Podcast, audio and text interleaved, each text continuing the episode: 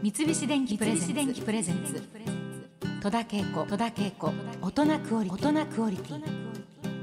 さてスタジオには東京は下北沢にある話題の書店のオーナーさんをお招きしました。ブックショップトラベラーの脇正幸さんです。よろしくお願いします。よろしくお願いします。脇さんあのあの平和の和に木っていう字は、えっ、とこれあの、元気の木ですね。元気の木、はい。本名ですか？本名です。おいくつでしょう？か脇さんお年は。三十三歳です。あもっと若く見えますね。あそうですか。いやいや。こんなお若い方がね店主であられるということで、まあ、あの東京以外の放送局でお聞きの方に下北沢という街をね、は簡単にご紹介しますと新宿というところからも渋谷というところからももうすぐに行ける、まあ、小劇場と古着屋さんがいっぱいあるねあの若者の街ということでもう私なんかはやっぱりあの、劇団時代からはい。えー下北沢は本当にお世話になっていて人生の割と何分の1かは下北沢で過ごしているにもかかわらず脇さんのこと全然存じ上げなくて今日一生懸命勉強しようと思うんですけども脇さんは、えー言いましたけど1985年生まれ早稲田大学文学部を卒業された後サラリーマンとしてはい。働いてらっしゃった。ちなみにどんな感じのえー会社ですか？とメーカーの？メーカーの？総務とか？経理とかをしてました。結構硬い感じの。そうですあねーそうですか。うん。そして、えー、2010年からブックショップラバーというサイトをまず立ち上げた。これはどんなサイトを立ち上げたんですか、全国各地にある小さな本屋さん、まあ個人とかチームとか、えーまあ紀ノ国屋さんとかですね、はいはい。純駆堂さんとかではなく、なく、えーまあ、小さいながらもはい。個性的な本屋さんに関してうの、ん。えーまあ、一点一点の、まあ、細かく本棚についてこう紹介したとか BGM とか匂いとかまでうん。取り上げた記事とか、あと、まあ、ほなんていうんですか西荻窪とか下北沢とか、えーあと屋根線と呼ばれている谷中根津千駄木っていう地域が、ううん。あり屋根線。そうですね、はい。あるんですけど、まあ、そういった本屋さんの多い地域のまとめを作ったりだとか、うんうん。あとまあそれぞれの店主にまあ連載という形で実際にえー文章を書いていただいたりだとか、うん。開店までの経緯とかですね。うん。なんかそういうようなことを、まあ、ともかくその小さな本屋さんっていうところに、えー着目して、えー情報をこういろいろシェアしていこうっていう。面白いですね。それはまたどどんな思いできっかけはどういう思いでそれされたんですか？きっかけはもちろん読書好きなんですよね。本好きというよりはうん。多分本に囲まれた空間が好きなんですよね。なるほど、うん。でやろうと思ったきっかけは本屋さんになりたかったんですよ。でその2010年当時っていうのが本屋さんのなり方がほぼ分からなくて、うん。えーじゃあどうしようかなって言った時に、えーじゃあ自分でともかく足を使って本屋さんのことを調べようと、うん。まあ、知り合いもいないからまず棚とか雰囲気とかそういうところからかなと。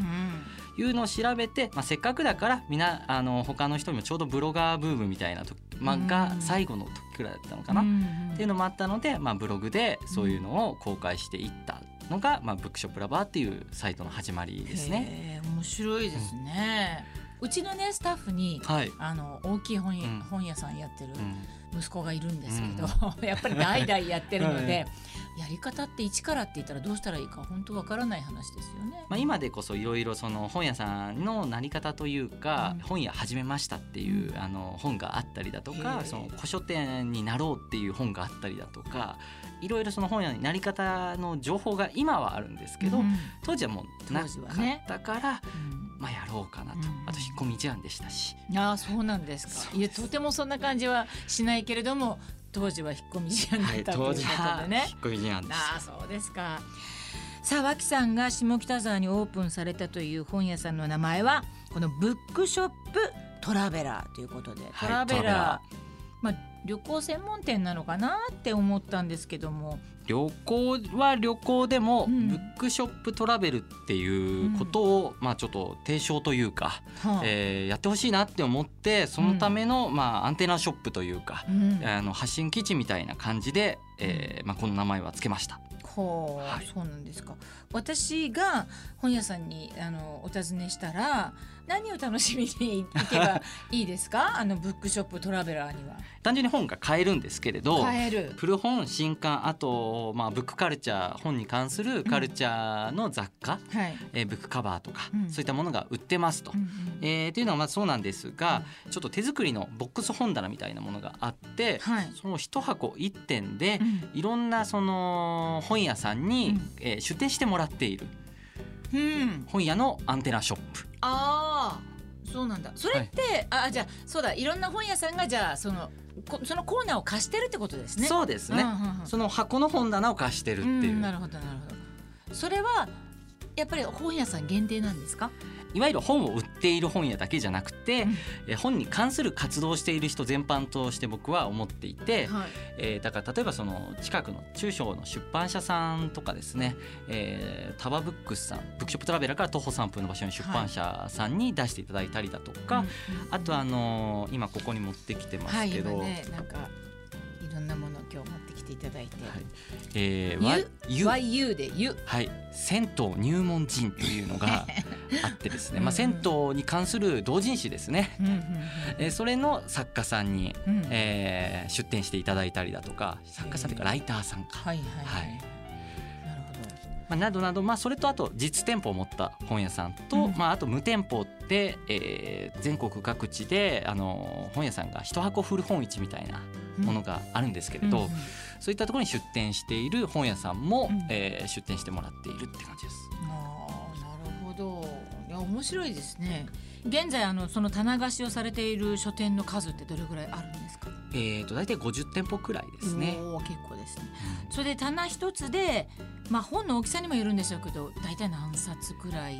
まあ、30冊から40冊くらいですかね、うん。まあ、表紙とか見せたりするとやっぱちょっと幅が減るのでとか、うんそうですね、うん。なんかあの脇さんからのもしそれをやりたいっていう人がいたら、なんかアドバイスとかありますか？まあ、このお店自体が本の活動する人のための集まりというかコミュニティみたいな場所でもあるので、えーまあ必ずその本の棚の中で、えーなんていうんですか自己紹介みたいなこともちゃんとしてほしいというかうん。あ要は広報宣伝みたいな場所としても使ってほしいなと思ってるので、うん。もう売るだけじゃなくてこの棚は、えーなんとかブックスの棚ですよ、うんなんとかブックスはこういうツイッターアカウントがあってこういう SNS 活動しているしあとこういうイベントにも出ますようん。とか、うん。出版社さんであればここから近くのこういう本を出してるとこですよっていうのもちゃんとやってあのカフェの部分もあるんですけれど、うん、あのそうなんですね。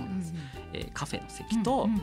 その奥にブックショップトラベラーがあるっていう形なんですが、うんうんそのカフェ席でイベントもできるようになっているので。うん。でその棚の、まあ、曲がり店主って言ってますけど、曲がり店主のメンバーに関してはその会場を割安でお貸ししているので、活動に関するイベントをもうぜひいろいろやってほしいなとか、うん、すごいですね。なんか意欲的にもうなんかその本屋さんからいろんな展開ができるっていう。そうですね。だからただ本を売るだけの場所として考えるんじゃなくて、まあ、ここでなんか一緒にそのあの場ブックショップトラベラーっていう場と、まあ、そのカフェのアンソロップっていう、まあ、すごい美味しいコーヒー。と手作りケーキのね場所と一緒にやってるんですよ。へえはい。でまあ、そのアンソロップとブックショップトラベラーとでその曲がり天使のみんなでまあ一緒にコミュニティとしてというか、まあ、場として一緒にみんなで盛り上がっていってっていうような感じになっていくと、まあ、楽しいんじゃないかなっていう。そうですよね、うん、えーブックショップトラベラーにはコンセプトみたいなものは終わりなんでしょうか？えーそのさっき言ったブックショップトラベルっていうのが、まあ、本屋を目当てに旅行するっていうのを広めたいんですよねとにかくね。あのーライターでもあるので、はい。3冊ほどの本に関わらせていただいていて、ええええはい。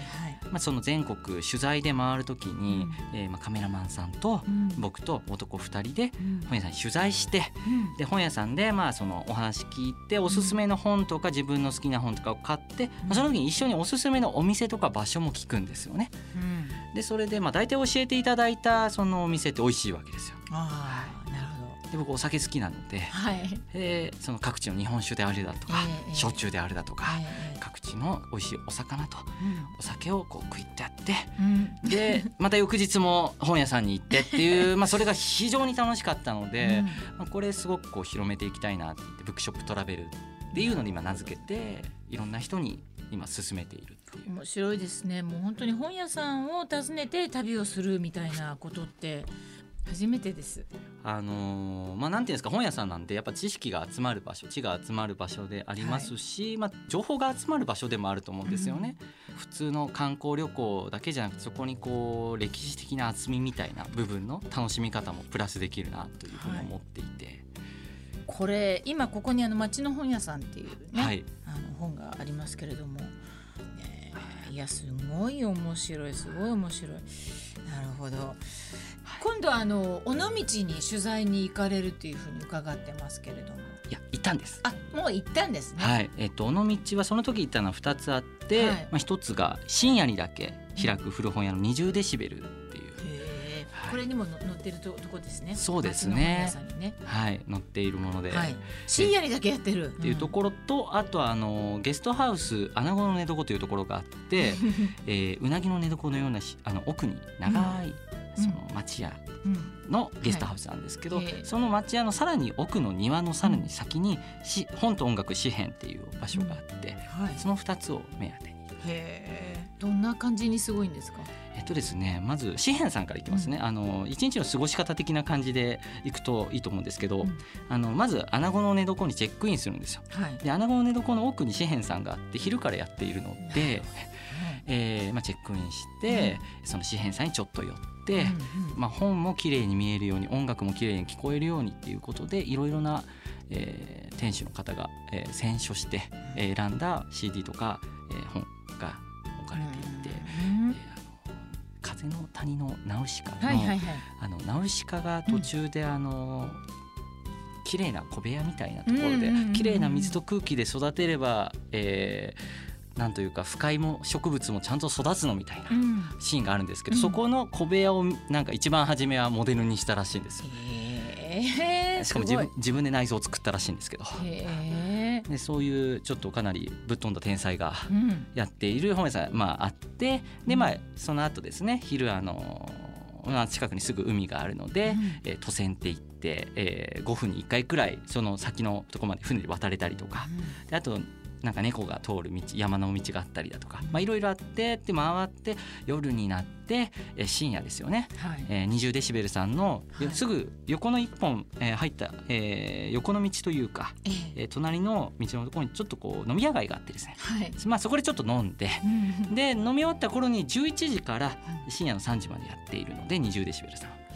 んで行って、えーまあ、その店主の藤井さんっていう方がいらっしゃって、うん。まあ、そこの方とまあお話ししたりしなかったり古本を静かに探したりみたいな感じで、えーまあ、過ごして穴子の寝床に帰るっていうのがね面白い。これ穴子の寝床っていうのも名前は面白いけど本棚に囲まれて眠れる私服って書いてあるから本当にすごいことですよね。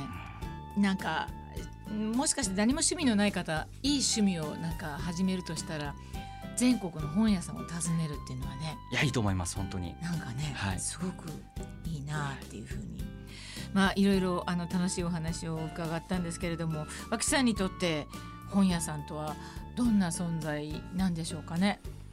一言で言うのは難しいんですけれど難しいですよね。そうですよね。まあ、そうですねリラックスできる場所であり、うんまあ、こうアイデアが生まれたりとか、うんあと頼れる存在でもあるし、まあ、なんか困ったり何かどうしようかなって思った時に、まあ、とりあえず行く場所って感じですかね。うんうん。あなんかちょっとすごくよくわかる感じがします。三菱電機プレゼンツ。電機プレゼンツ。戸田恵子。戸田恵子。大人クオリティ。大人クオリティ